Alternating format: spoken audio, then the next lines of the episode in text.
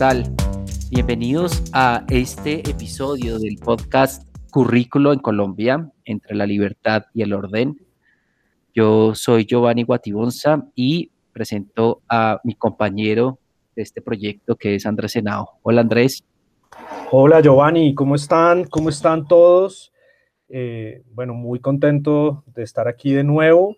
Eh, entramos de lleno eh, a un periodo apasionante para Colombia, para el mundo, que es el siglo XX, el turbulento siglo XX, que bueno, tiene en estos temas de currículo en Colombia episodios muy interesantes que vamos a, tratar de, conectar el día de hoy. Así es, Andrés, claro que sí. Un siglo XX que en términos educativos no arranca en 1901 ni termina en el 2000, sino que arranca con la promulgación de la Constitución de 1886 y termina con la promulgación de la Constitución de 1991. En ese periodo de tiempo nos vamos a concentrar en la sesión de hoy. Y pues hay cuatro elementos claves en el, en el desarrollo. Vamos a comenzar por el primero, y es toda esa propuesta curricular que se promueve a través de la Constitución Política de 1886, una constitución que, como bien dijimos en el capítulo anterior, eh, buscaba unificar a la nación a través de una sola bandera, un solo escudo y una sola religión hay una fuerte influencia eh, de la religión católica, eh, de la disciplina también. Y lo que identificamos eh, también en el capítulo anterior es que incluso esta constitución, la de 1886, es más radical en términos de los elementos conservadores que otras constituciones antecesoras que se promulgaron en el siglo XIX. Así que con este panorama, pues damos inicio. Andrés, coméntanos un poco más de lo que se esperaba en términos curriculares y de ese momento histórico que nos convoca la escuela tradicional propuesta en la Constitución de 1886. Perfecto, Giovanni. No se puede comprender este fenómeno y por supuesto la entrada al siglo XX en Colombia sin tener en cuenta el proyecto de regeneración nacional eh, que impulsó y lideró eh, principalmente Rafael Núñez. Efectivamente, en el capítulo anterior hablamos de la Constitución de 1886, no solo en su texto, y quisiera referirme al procedimiento tanto de redacción como de promulgación de esta Constitución que unificó la nación eh, en un Estado unitario. Eh, fue una constitución redactada, digamos, en, eh, en la soledad del, despacho de Miguel Antonio Caro y del de, eh, arzobispo de entonces. Eh, podría uno decir que se hizo a espaldas de, de, la nación y de la voluntad popular. y fue una constitución que está en el contexto de la reparación del Estado a la separación de la iglesia durante el periodo eh, radical, que también vimos la sesión anterior, en donde además de separar a la iglesia del Estado y de los asuntos del Estado, eh, se le desamortizó o se le desexpropió una cantidad enorme de territorios. Entonces, la constitución del 86 propone restablecer las relaciones con la iglesia como uno de los principales fundamentos de, de, su proyecto político de nación, restituirle las tierras, restituirle, y aquí digamos que, entra lo, educativo, todo eh, la responsabilidad de los asuntos eh, educativos. La Constitución, por ejemplo, señala que los textos eh, de religión para los colegios nacionales sean elegidos por los obispos. La constitución del 86 además tiene eh, como consecuencia eh, la firma de un concordato con eh, el papado, con el Vaticano, que devuelve a la iglesia todas las potestades en lo educativo. Lo educativo, Giovanni, junto a lo político y a lo territorial, es uno de los elementos centrales de la nueva relación que propone eh, Núñez con la Iglesia Católica en Colombia. Y voy a referirme a algunos artículos de ese concordato, de este acuerdo de restauración de las relaciones con la Iglesia que firma el Estado colombiano pocos años después del 86.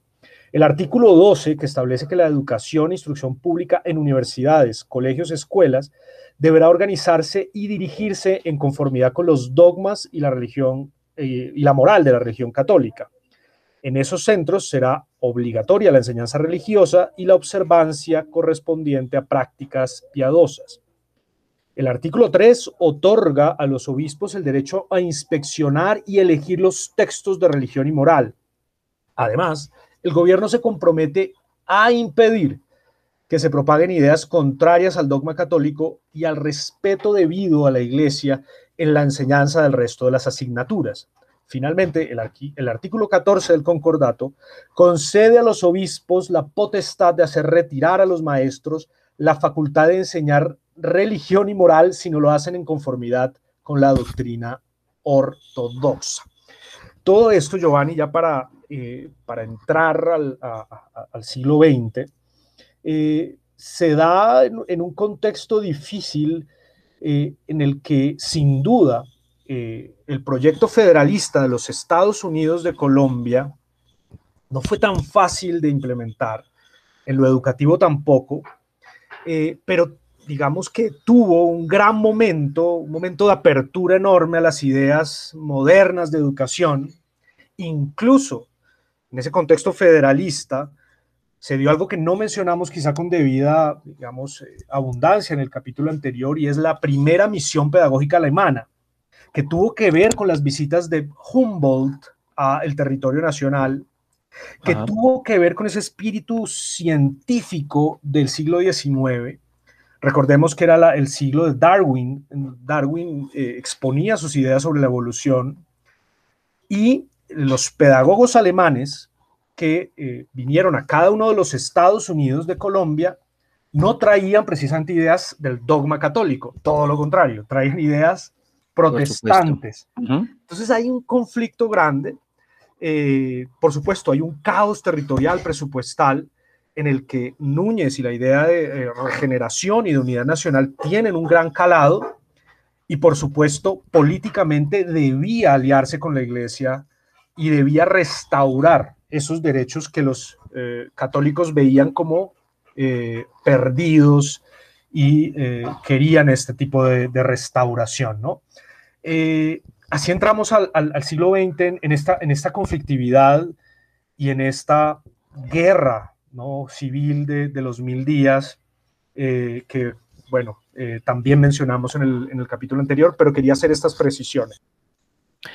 Así es, Andrés, entramos en una época muy turbulenta de retroceso, sin lugar a dudas, a partir de la Constitución de 1886. Muchos de esos elementos que tú mencionas, sobre eh, las orientaciones en términos de la enseñanza tienen ese velo eh, impuesto desde la Constitución con respecto a estas orientaciones eh, católicas y, de moralidad católica que se deberían incorporar incluso en, en, las clases que, como bien lo mencionas, no tenían que ver con elementos de religión. Y había so pena de, pues, eh, de expulsar a los docentes que, que, promovieran otra serie de ideas. Sin lugar a dudas, es, un freno muy fuerte eh, y que también, pues, con lo que tú mencionas en términos ya sociales y económicos, pues conllevó a, esta situación tan compleja. Justamente muy cerca del el cumplimiento del centenario, ¿no? De 1910 y cómo a partir de allí pues se comenzaron a generar nuevas figuras eh, de lo que podría ser esta generación del centenario, ¿no, Andrés?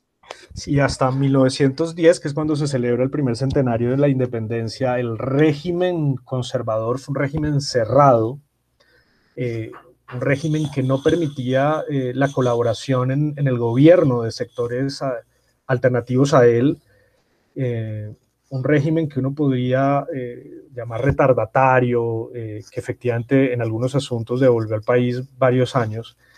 En 1910 se da un florecimiento de las ideas ilustradas de nuevo, una revisión del legado de los padres de, la patria, una relectura de, esos, de esas herencias eh, y un surgimiento de nuevos liderazgos eh, y además de una participación en los asuntos del gobierno y en el Congreso mucho más diversa y eh, que permitió el surgimiento de, bueno, de, ideas sobre la educación muy, muy, muy importantes. Efectivamente. Entonces creo que 1910 es como una puerta de entrada realmente al siglo, al siglo XX. Tú mencionabas que el anterior no acabaría, o sea, no podríamos empezar en, en, 1900, sino en 1886. Yo diría también que entramos al siglo XX en esas eh, cercanías de 1910. Lo que hubo antes fue un episodio, digamos, de, de, de guerra y de retaliaciones y de secuelas de esa guerra, en 1910 vislumbramos para mí la entrada al, al siglo XX.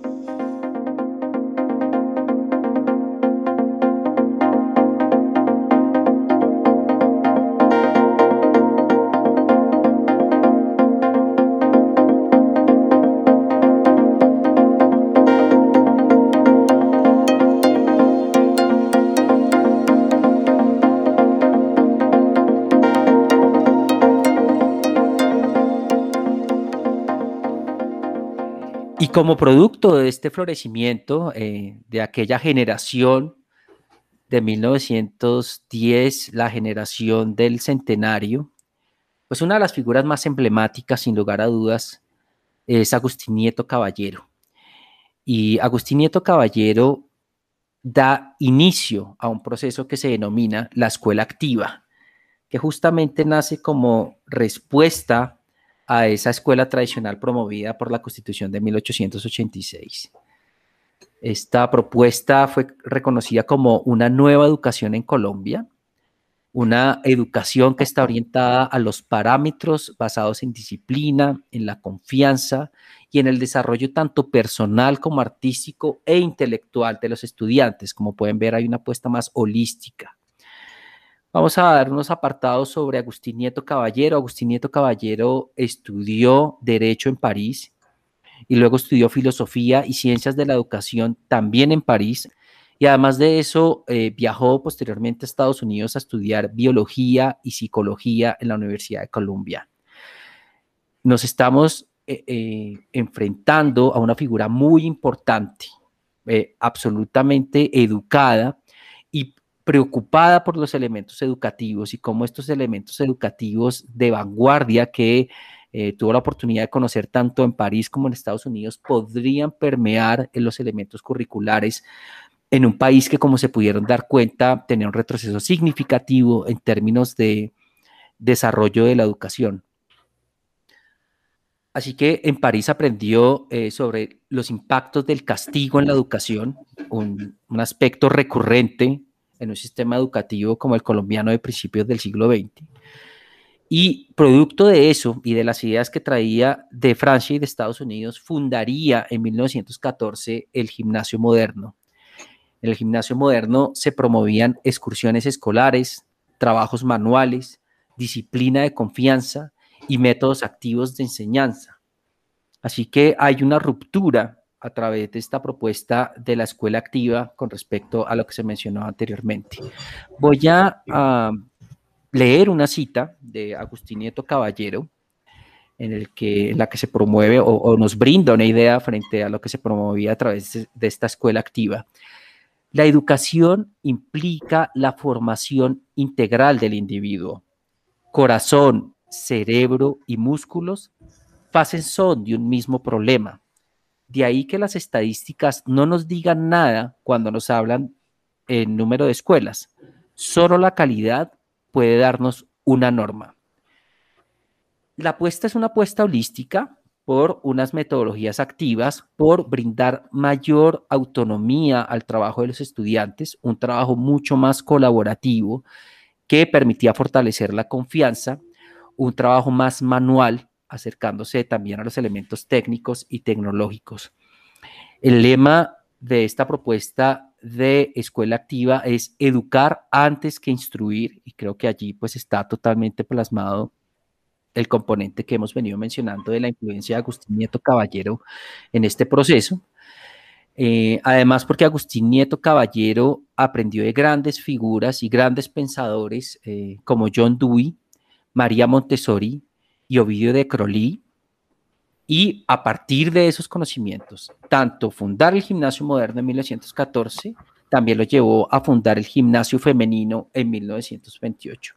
Es una figura prominente de la historia del currículo en Colombia, una figura que seguramente tendremos la oportunidad también de eh, entrevistar a personas que conozcan aún más a profundidad eh, a esta figura, Agustín Nieto Caballero, eh, porque además de fundar tanto el gimnasio moderno como el gimnasio femenino, trabajó en el Ministerio de Educación y fue rector de la Universidad Nacional de Colombia.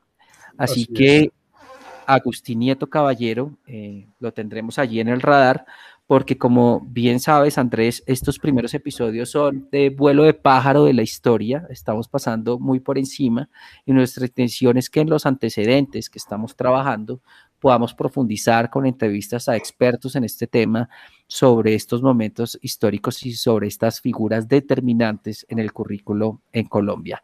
¿Qué más podrías eh, adicionar sobre esta corriente, segunda corriente que estamos abordando en el capítulo de hoy de Escuela Activa, Andrés. Quizás mencionaría uno de los pilares, además de los que tú has eh, señalado, eh, fundantes en el proyecto del gimnasio moderno, que tiene que ver con una razón histórica. Y es que por lo general los líderes del país, eh, antes del gimnasio moderno, se formaban en el Colegio San Bartolomé de las Casas, que es el que queda justo allí en una de las esquinas, eh, pasando la calle séptima de la Plaza de Bolívar, eh, un edificio hermoso, bellísimo, que, Ya, que ya mencionamos en, los capítulos anteriores, pero que estuvo durante todo el siglo XIX y en este inicio del siglo XX en disputa sobre quién y cómo debería regir el Colegio San Bartolomé de las Casas. Esa polémica eh, sobre la administración y el norte de, este, eh, de esta institución está en, el contexto del nacimiento del gimnasio moderno, porque eh, obviamente en el periodo del, régimen conservador, este colegio volvió a ser tomado por las riendas de la, de la iglesia y justo en la lectura que hacía Nieto sobre qué educación necesitan los líderes de ese siglo XX. Recordemos el siglo XX empezaba con grandes convulsiones, la, guerra mundial, pero también el desarrollo industrial, eh, bueno, unos desafíos enormes. No podían estar sujetos esos líderes a una educación, digamos, eh, de otro mundo, de un mundo eh, más conservador y más arraigado, digamos, a las, a las, tradiciones del pasado. Así Entonces, la apuesta del gimnasio moderno es, yo creo que es el, la primera institución educativa que se propone a sí misma la formación en liderazgo. Eh, y, eh, y, eso, digamos, se mantiene, se mantiene todavía muy, muy, muy en su ADN como institución y en el, y en el espíritu de, de, su proyecto educativo en la formación de lo que tiene que ver con eh, qué es ser político realmente, ¿no? Qué es ser ciudadano eh, y, eh, digamos, ejercer la responsabilidad pública. muchos ministros, presidentes y, líderes empresariales se formaron en el, en el gimnasio moderno. Luego veremos que eso tiene sus matices y que, por supuesto, no es la única institución eh, educativa, pero sí entrando en el siglo XX se propone esa meta eh, y, lo, definitivamente pues llega digamos, a niveles muy, muy importantes en esa formación de, liderazgo. Efectivamente, Andrés, esa eh, apuesta es muy interesante y gracias por eh, haberla puesto en evidencia en, esta sección de nuestro capítulo. Eh, recuerdo también en la preparación que revisé que Agustín Nieto quería inicialmente que el gimnasio moderno estuviera, pues, fuera un colegio estatal. Lastimosamente, pues, por todo este devenir que hemos venido explicando y tú con mayor profundidad eh, definitivamente llevó a la conclusión de que tuviera que ser una institución privada, eh, pero bueno, realmente ha sido relevante para la historia, ha sido una institución muy importante, como tú bien mencionas, no solamente en términos de incorporación de currículo y elementos de innovación pedagógica en el marco de la época en que nació, sino también con esa eh, propuesta o lineamientos de fortalecer a los estudiantes en términos de liderazgo político eh, que efectivamente pues, se vio reflejado en muchos líderes del siglo XX. Así que con esto cerraríamos este segundo apartado eh, para dar inicio al tercero que tiene que ver con eh, este currículo técnico. Nos vemos en un momento.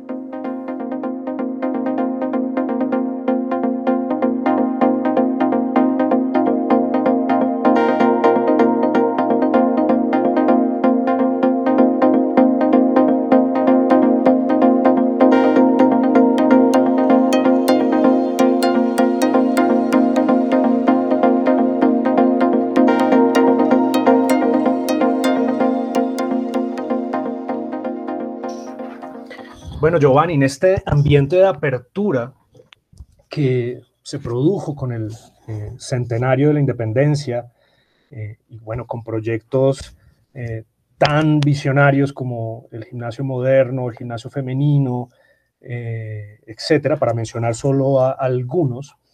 También, como mencioné anteriormente, hubo mayor participación del, del otro bando eh, de los derrotados, por decirlo de alguna manera, eh, en los asuntos del gobierno eh, y en el Congreso. fue la participación del Partido Liberal como partido de la oposición en ese momento en asuntos, digamos, del índole educativo. Y fue en 1917 cuando el Partido Liberal propuso de nuevo al gobierno impulsar permitir e impulsar una nueva misión alemana que en el año 1924 llegó al país, luego, como lo he mencionado antes, de una primera misión alemana en 1870 en este contexto maravilloso de von Humboldt y demás. Eh, en 1924 eh, llega la nueva eh, visión, misión alemana dirigida por Anton Eitel, y que tuvo, eh, como mencioné también en la primera misión alemana, como un subdirector en cada una de las regiones del país, eh, la región central, todo el, digamos, eh, Viejo Caldas y la, región de Antioquia y la, digamos, toda la región cafetera y así con las otras regiones. y fue una misión que trajo consigo y yo quiero mencionar, hacer un homenaje aquí, también eh, el protagonismo eh, muy importante de las mujeres. Y nosotros, obviamente, por este vuelo de pájaro en el que estamos picoteando en esta visión histórica del currículo, eh, como aficionados y apasionados por la historia de nuestro país, quizá nos hemos, hemos mencionado mucho el rol de los hombres, el rol de, de, digamos, de lo masculino, por una razón puramente historiográfica, no por un sesgo. Pero ya en esta, segunda, en esta segunda misión alemana, personajes como Francisca Radke, que fue eh, fundamental, decisiva en la fundación del Instituto Pedagógico Nacional y en la, la idea de la Universidad Pedagógica Nacional, son tremendamente importantes. Total. Toda esta segunda ola de normalistas, porque la, eh, misión alemana tiene un énfasis muy fuerte en la formación docente. Si a ella le debemos esa idea, que ya se eh, gestó en el, siglo XIX, en la época conservadora, de que formando a los docentes es la única manera de que podamos salir adelante en el sistema educativo. Y la formación de docentes es fundamental en esta segunda eh, misión alemana. Y también tiene un componente eh, de lo que sería después ese, ese, currículo técnico que tú has mencionado y es la formación para la, práctica del trabajo, para eh, la formación en oficios, eh, en una visión muy de la disciplina alemana.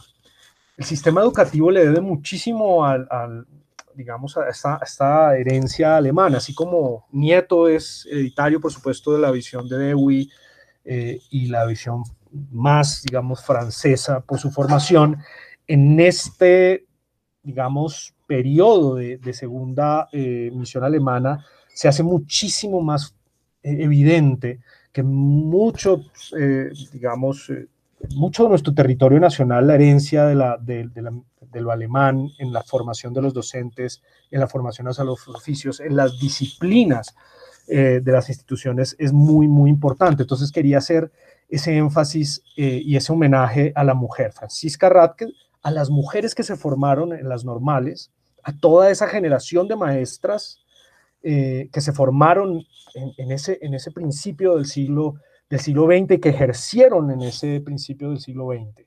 Eh, quizá mencionar, por ejemplo, que eh, la influencia decisiva que ejerció una maestra de, un instituto de tendencia montessoriana en, eh, la costa colombiana, a García Márquez, fue muy importante, él mismo lo menciona en su autobiografía, o que la madre de Jorge Eliezer Gaitán también fue maestra a principios del siglo XX eh, de una institución pública son señales de que algo se estaba gestando en lo femenino, junto al gimnasio femenino, por supuesto, en el liderazgo de los asuntos educativos en Colombia y es muy importante en esta época. Totalmente, Andrés, claro que sí. Y bueno, también comienza a responder a, elementos políticos y sociales tan importantes. Eh, esta tercera misión y este reconocimiento de la labor de, del papel de la mujer en el fortalecimiento del currículo y del sistema educativo colombiano.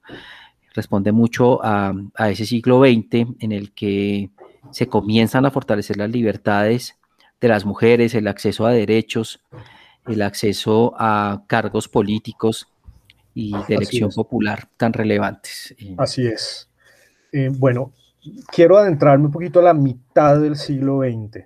Eh, digamos que como dije al principio, Europa, el mundo se debatió en dos grandes conflictos, dos guerras mundiales que terminaron con un siglo XX también eh, partido por la mitad en dos tendencias, en una gran guerra fría que, llegaría hasta finales del, siglo.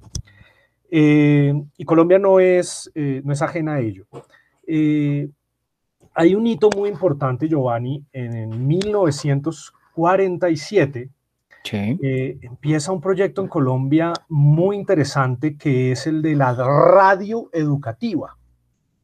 Eh, y es que si bien en, en, la segunda misión alemana ya había algún atisbo del uso de tecnología en la educación, yo estudié en el Instituto Pedagógico Nacional, como lo mencioné en algún momento, y desde muy la fundación del colegio había esta idea de que la tecnología debía contribuir a lo educativo. El proyecto de radio educativa de Radio Sutatensa eh, en 1947, que va de la mano de un sacerdote eh, y eh, su fundación, que es la Acción Cultural Popular, la ACPO, dan una idea de cómo desde mitad del siglo XX la tecnología y la educación van de la mano en una formación, digamos, eh, que se propuso eh, alfabetizar y educar a todas las eh, áreas rurales del, país, ¿no? lo señalo porque eso será algo que, se volverá a ver en la década de los 60. Realmente la mitad del siglo, del siglo XX en Colombia estuvo marcada por la violencia, otra, por otro enfrentamiento civil devastador, casi como la guerra de los mil días, que va a tener una solución un poco eh, turbulenta también, como fue eh, el periodo, digamos, de dictadura de Rojas Pinilla, eh, la Junta Militar y la entrada en vigor del Frente Nacional. Y en términos educativos también ocurren cosas importantes. Justo en el periodo de la Junta Militar se funda algo bien importante que da cuenta también de este carácter técnico del currículo y es el Servicio eh, Educativo Nacional de Aprendizaje, o el Servicio Nacional de Aprendizaje, perdón, que a pesar de ser administrado por el Ministerio del Trabajo desde sus inicios, da cuenta de una idea eh, de educación preocupada por eh, la formación para el trabajo en un contexto de migración y poblamiento de las ciudades y de una especie de pequeña revolución industrial que se estaba dando en las ciudades en, la década de los 50. Eh, la entrada en vigor del Frente eh, Nacional también tiene como gran eh, paradigma componente unas nuevas relaciones con el gobierno de los Estados Unidos. Si bien Colombia siempre ha mirado hacia el norte, ¿no? Como como lo señalaban los políticos en el siglo XIX y principios del XX, que Colombia debería mirar hacia el norte, refiriéndose a Estados Unidos, fue eh, en la década del 50 cuando esa alianza, digamos, entre Colombia y Estados Unidos se vuelve muchísimo más fuerte. Eh, desde entonces Colombia es señalada como la principal aliada de los Estados Unidos en el, en el, en el continente. Fue allí. No olvidemos que en los 50 Colombia participó en, la, en el conflicto con Corea como parte del, ejército aliado que combatió con Corea del Norte. Entonces, eh, esa colaboración también da unos productos educativos en el currículo muy importantes y señalo, señalo por lo menos dos. Eh, si bien la herencia europea y más progresista da como resultado eh, la escuela activa y una visión más eh, liberal de la educación, eh, la herencia norteamericana en la época está asignada por eh, personajes como Skinner, no el de los Simpsons, sino el psicólogo conductista, la idea de que la educación debe producir en los sujetos cierto tipo de comportamiento y de conducta, es decir, que uno puede instruir eh, muy al contrario, digamos, de, Nieto que propone construir o, digamos, eh, deconstruir el aprendizaje. Uno puede instruir la conducta de los sujetos. Esa es la idea de Skinner. Y muchos seguidores de Skinner vieron en el currículo, entre ellos eh, pues grandes eh, teóricos de la educación como Tyler, en el currículo una forma, un, un espacio, un campo para que las ideas del conductismo pudieran tener una ocurrencia en las, en las aulas. Y digamos que allí lo más importante, sobre todo en Tyler, que es un teórico del currículo de los años 50, eh, también muy importante, es que la educación debía tener unos objetivos y que esos objetivos, que son objetivos de conducta, objetivos de comportamiento, que esperamos que los estudiantes hagan, debería regir lo educativo. Esas ideas de Tyler eh, y en el subtexto las ideas de Skinner eh, sobre la instrucción y el conductismo permearon definitivamente el currículo en Colombia. De hecho, eh, una de las grandes críticas que harían sectores un poco más progresistas es la tailerización de la educación, es decir, la adopción absoluta a de, las propuestas metodológicas de Skinner de los objetivos de la educación. Eh, sin embargo, en ese contexto, ya para terminar, dar, dar paso como al salto que se da en los 70s, eh, durante la década de los 60 es muy importante eh, la visita de Kennedy, del presidente Kennedy, lo recibe Alberto Lleras, y esa visita no solamente por, digamos, sellar esa alianza para el progreso que propone Kennedy para las Américas, tiene unos ingredientes importantes y es la revitalización y la, digamos, el impulso que se le da a los institutos nacionales de educación media, los INEM. Eh, de hecho, el más grande de todos eh, es el INEM de Kennedy, de la localidad de Kennedy, del barrio de Kennedy. Sí, señor. Eh, ¿Cuál es el propósito de los INEM? En este contexto de currículo técnico y Tyler y demás, es formar en la educación media para el trabajo, para el desarrollo de, de las industrias, para eh, formar esta, esta, digamos, cuerpo de trabajo que respondiera a esas necesidades industriales del país. Idea del siglo XIX como lo, y del siglo XVIII como lo vimos en el primer capítulo. Así es. Y, una última cosita. Eh, es en esta década y es de la mano de Lleras eh, Restrepo eh, que la radio popular, la radio educativa, la radio sutatensa, se vuelve un órgano del gobierno, del Estado para la educación de, las áreas rurales. Recordemos que Lleras es el propulsor de la reforma, de, una insípida pero importante reforma agraria. Así es. Eh, y como componente de esta reforma agraria está la radio educativa. ¿Por qué es posible la radio educativa? Pues porque hay un currículo que puede ser dicho en la radio, que puede ser formado, hay un solo currículo, ¿sí? que es el bachillerato por radio y la, digamos, en la escuela en la radio. Entonces, todo esto da eh, como resultado este como segundo florecimiento después de la, de, la fundación del gimnasio moderno de estas ideas educativas, obviamente con un matiz y con un cariz de currículo técnico en la década del 60. Y los 70 surgiría el currículo crítico, que es el que tú nos vas a comentar. Así es, Andrés, cerraría con unos ah, elementos claves eh, para sumarme a tu conversación principalmente sobre este tema del currículo técnico y es eh, justamente la tercera misión educativa alemana eh, que estuvo aquí en Colombia entre 1968 y 1978, que se centraría en estos elementos de diseño instruccional y guías nacionales yo, eh, escuchándote, identifico que se genera en este periodo de currículo técnico una dualidad del desarrollo técnico con una visión de imposición eh, de las distintas eh, caras del, del, intervencionismo, por decirlo de alguna manera. Es decir, muchos de estos elementos fueron vistos de manera impositiva por parte de una serie de pensadores que consideraban que los estas propuestas curriculares tenían un énfasis que no había sido consensuado o dialogado o llegado a través de los acuerdos con todos los miembros de la comunidad educativa y a partir de allí pues eh, se detona la siguiente corriente curricular, que es la que tú acabas de mencionar, el currículo crítico. Además de eh, lo que mencionaste, eh, me permitiría enunciar dos elementos más.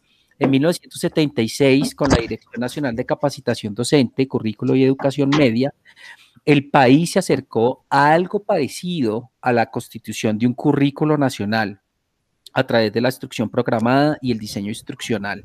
Eh, y en 1978 se entendía como currículo lo siguiente, el conjunto planeado y organizado de actividades en el que participan alumnos, maestros y comunidad para el logro de los fines y objetivos de la educación.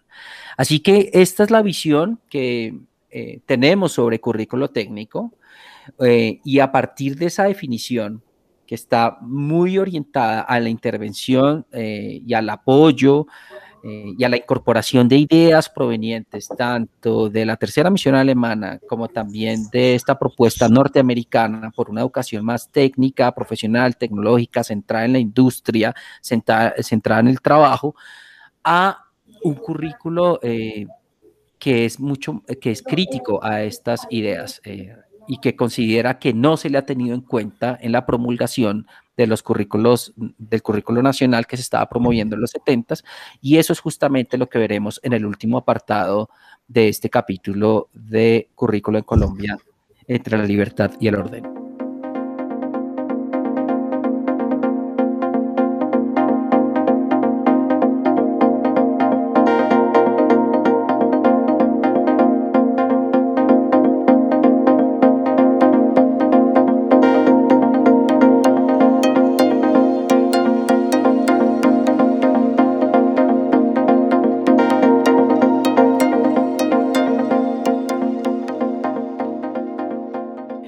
Y así es, llegamos a ese último gran elemento curricular de lo que nos ha convocado el siglo XX, que es ese currículo crítico que nace a partir de las discrepancias que tenía un sector educativo con respecto a las propuestas del currículo técnico que vimos en el apartado pasado.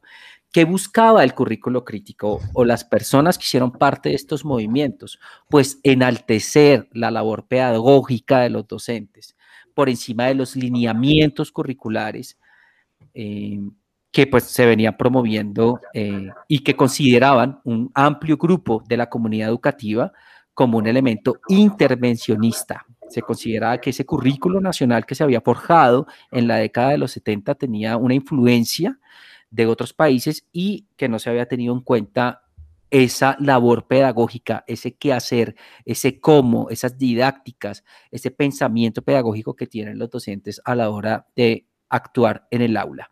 Voy a mencionar dos grandes grupos, Andrés, que considero relevantes, eh, pese a que hay una playa de grupos que tuvieron que ver con este currículo crítico. En primer lugar está el grupo Federici.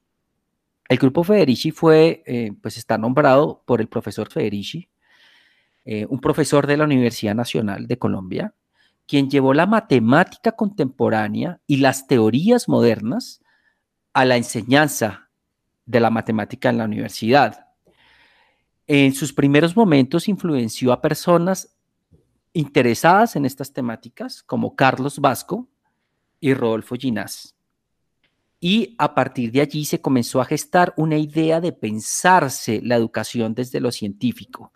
Y esta idea, que surgió inicialmente en matemática en la Universidad Nacional, eh, se detonó en las demás facultades y en los demás departamentos de la universidad, consolidando en los años 80 una apuesta más interdisciplinar, ¿sí? Y que se eh, comenzó a consolidar ya en lo que se denomina el Grupo Federici. El propósito del Grupo Federici era hablar de temas educativos, de una tecnología educativa y diseño instruccional, con el propósito de fundamentar científicamente la educación, es decir, pensarse el quehacer educativo a partir de la ciencia. Y este grupo involucró figuras tan importantes como Antanas Mocus, Carlos Augusto Hernández, Jorge Charum, María Clemencia Castro y José Granés. Así que como se pueden dar cuenta, hay una respuesta a lo que se consideró era una imposición del currículo técnico a partir de centrémonos en esta labor pedagógica. Y el grupo Federici fue sin lugar a dudas un elemento clave en pensarse la educación para la ciencia, incorporando elementos científicos y a partir de allí hacer una visión mucho más holística de la educación que iba más allá de lo técnico, y de lo tecnológico. Eh, ese grupo, sin lugar a dudas, es relevante en este proceso de el currículo crítico. Otro de los grupos es el grupo de la historia de la práctica pedagógica. Este grupo acuñó el término saber pedagógico y este término saber pedagógico caló en todo el desarrollo del discurso educativo de América Latina. Es, es un término muy importante. Igualmente, parte de criticar ese término que consideraron anglosajón de currículo, ¿sí? en cuanto a una imposición de objetivos y demás, se consideraba que eh, este término currículo atropellaba y reducía esa propuesta pedagógica. Como figura clave de este grupo de la historia de la práctica pedagógica está Olga Lucía Zuluaga, eh, que seguramente, espero yo, tengamos la oportunidad también eh, de analizar a más profundidad su legado en términos del currículo en Colombia.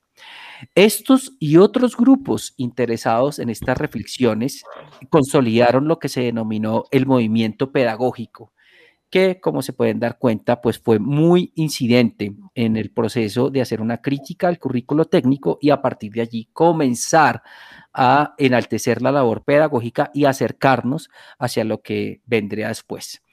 Eh, esos son eh, dos grupos, Andrés. ¿Qué podrías adicionar al respecto con, frente a este tema? Muy, muy importante, Giovanni, señalar que todo esto se da en un, contexto de tensiones. Como siempre hemos señalado en todo este recorrido, la, la educación y el currículo no es ajeno a estas tensiones políticas y a las tensiones mismas de la, de la sociedad y es que eh, en la década del 70 se viven los estertores, la agonía del Frente Nacional. Eh, de hecho, 1970, eh, pues, fue un año difícil, una difícil transición electoral, en donde buena parte de la población se sintió defraudada por, digamos, el fraude electoral que dio como presidente a Pastrana. Y estas tensiones... Pastrana Misael, ¿no? Misael, sí, sí, Misael Pastrana. El papá del otro. Sí, el papá, de Andrés. El papá Andrés Pastrana. Eh, entonces, eh, esas tensiones se darían durante toda la década eh, y pues llevarían a movimientos sociales muy, muy importantes a finales de los, de los 70. Hay una fricción también, de hecho, poco conocida actualmente entre el que fuera el ministro de Educación de Pastrana, Misael, Luis Carlos Galán, eh, quien eh, en un decreto prácticamente pues, restringió el, movimiento sindical docente que ya era fuerte en los 60. Eh, ya existía FECODE, ¿no? FECODE nace en, los 50, pero en la década de los 70 era ya un sindicato muy, muy fuerte. y había unas fricciones muy importantes entre el gobierno central y el sindicato de docentes. Todo esto en un escenario de movilizaciones sociales que ya para el gobierno de, de, López Miquelsen, que ya digamos fue un gobierno después del, del, Frente, o creo que el último gobierno del Frente Nacional, si no estoy mal, pero en todo caso al final de ese periodo, Colombia es un país movilizado, es un país, eh, digamos, un campo de, discusión permanente, una, situación similar a la que estamos eh, viviendo ahorita. Y en ese contexto es el movimiento sindical, son los propios docentes organizados los que eh, entran en diálogo con las universidades, con los académicos universitarios. Y es un diálogo muy interesante entre maestros de aula y académicos e intelectuales universitarios. En ese diálogo fecundo surge el movimiento pedagógico surgen de hecho publicaciones muy, muy interesantes de, digamos, de, las revistas educativas de los sindicatos en donde se, se, establecen estas cosas. Entonces es todo un, producto de estos, de estos movimientos y tensiones. Por eso yo he insistido durante todo el programa. El currículo es un campo de discusión, es un campo de... No es un, no es un texto, no es un programa, no es, es un campo de discusión. Y eh, las personas que una, discusión, una discusión de país, Andrés, una discusión de, de pensarse el futuro de los ciudadanos de, de la nación. Sí, señor. Eh, para, para, hacer allí un, aporte, eh, voy a mencionar los presidentes del Frente Nacional, Alberto Lleras Camargo, 58 al 62, Guillermo León Valencia, 62 al 66, Carlos Lleras Restrepo, 66 al 70 y Misael Pastrana Borrero, del 70 al 74. O sea, ya se había terminado, se había terminado el Frente Nacional.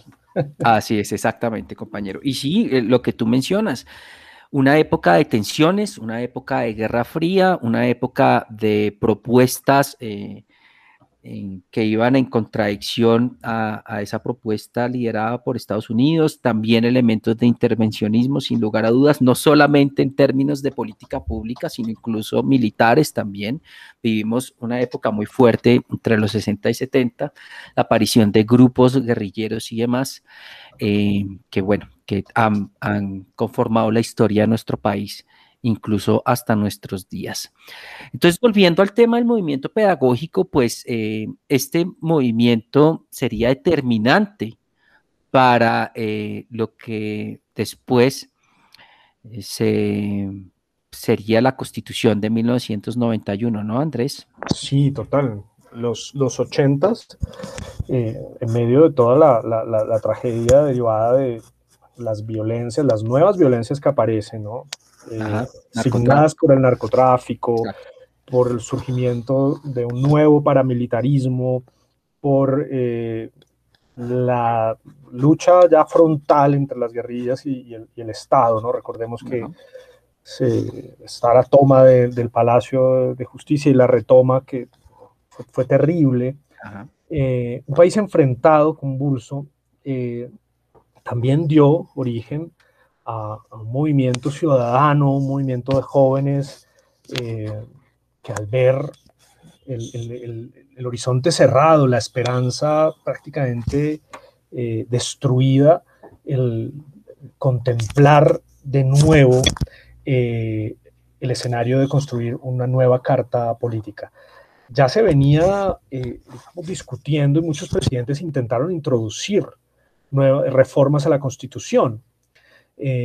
Lo que pasa es que, bueno, no lograron hacerlo en el Congreso eh, y, la, y, la, constitución del 86 quedó muy bien como, como cerrada, era como una, una especie de, eh, de, urna, de, caja. de, corsé, de, de, cinturón muy bien cerrado. Se lograron algunas reformas en los 50, eh, de hecho, el gobierno de Laureano Gómez hizo algunas, algunas reformas, mm. intentó otras que no pudo lograr porque incluso eran más retardatarias que las del 86 pero se mantuvo la constitución eh, prácticamente intacta y muchos, bueno, muchos presidentes lo intentaron.